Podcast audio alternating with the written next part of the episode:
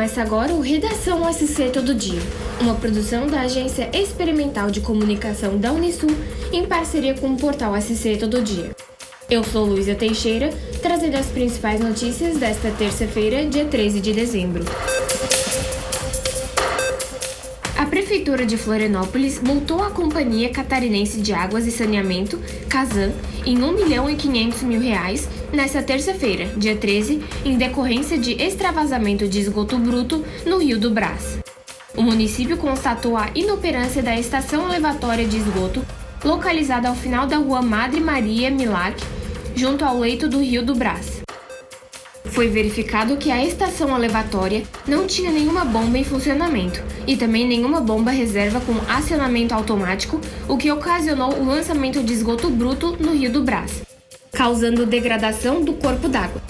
A multa contratual foi enviada para a Agência Reguladora de Serviços Públicos de Santa Catarina para que seja convertida ao Fundo Municipal de Saneamento Básico, com um valor a ser aplicado em ações de remediação e recuperação ambiental.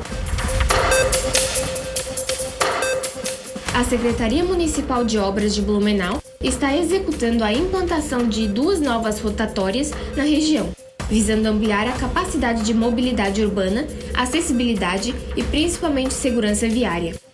Em uma das rotatórias, na confluência com a rua Rodolfo Augusto Kucker, em frente à Unimed, a etapa de pavimentação asfáltica foi concluída na última semana, restando apenas a sinalização de trânsito, o que deve ocorrer nos próximos dias. A mesma situação acontece na outra rótula, em implantação no entroncamento com a Rua Deputado Antônio Raio, que também aguarda apenas pela sinalização para sua conclusão. Em sua totalidade, a obra abrange um trecho de aproximadamente 5,5 quilômetros de extensão, um investimento de mais de 7 milhões de reais com recurso do PAC Mobilidade. Uma das rotatórias será viabilizada por meio de uma emenda parlamentar. A outra rótula está amparada no programa PAC. Com mais de 60% da obra executada, a expectativa da Prefeitura de Blumenau é de que no primeiro semestre de 2023 todos os trechos estejam concluídos e à disposição da comunidade. O presidente Jair Bolsonaro, PL, não havia se pronunciado até a manhã desta terça-feira, dia 13, sobre as depredações e atos de vandalismo que ocorreram na noite de segunda-feira, dia 12, em Brasília. O estopim da escalada de violência nas ruas da capital federal foi a prisão do cacique José Acácio Sererê, acusado de organizar atos antidemocráticos de contestação à vitória de Luiz Inácio Lula da Silva, PT, nas urnas e pregar violência contra membros do judiciário e o próprio presidente eleito. Protestos em frente a quartéis de várias capitais e cidades pelo país contestam o resultado da eleição deste ano. Vestidos de verde e amarelo, manifestantes afirmam que o petista não pode subir a rampa do Planalto e pedem que o atual chefe do executivo convoque as Forças Armadas para impedir a posse. Bolsonaro tem adotado postura reclusa desde a derrota na eleição e diminuído a frequência de discursos e aparições públicas. O único ministro de Bolsonaro a se manifestar até o momento foi Anderson Torres, da Justiça.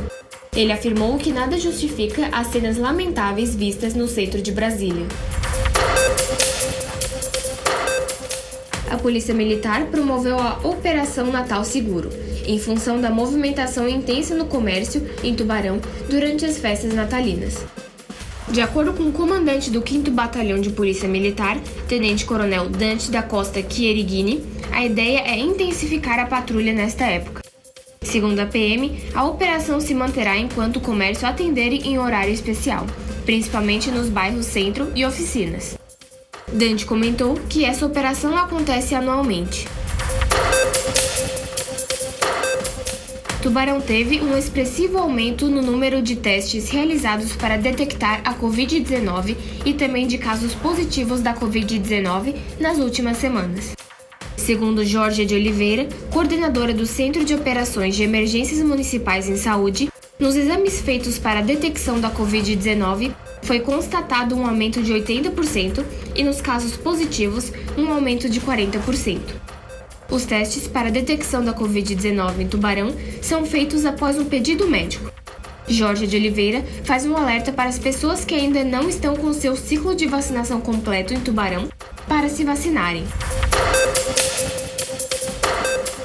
A equipe da Secretaria de Obras, Viação e Urbanismo de São Ludgero trabalha para recuperar, com a construção de mais um muro de contenção com pedras, uma área onde ocorreu um desmoronamento diante das fortes chuvas às margens do rio Braço do Norte, centro da cidade, no pátio da Escola de Educação Básica São Ludgero.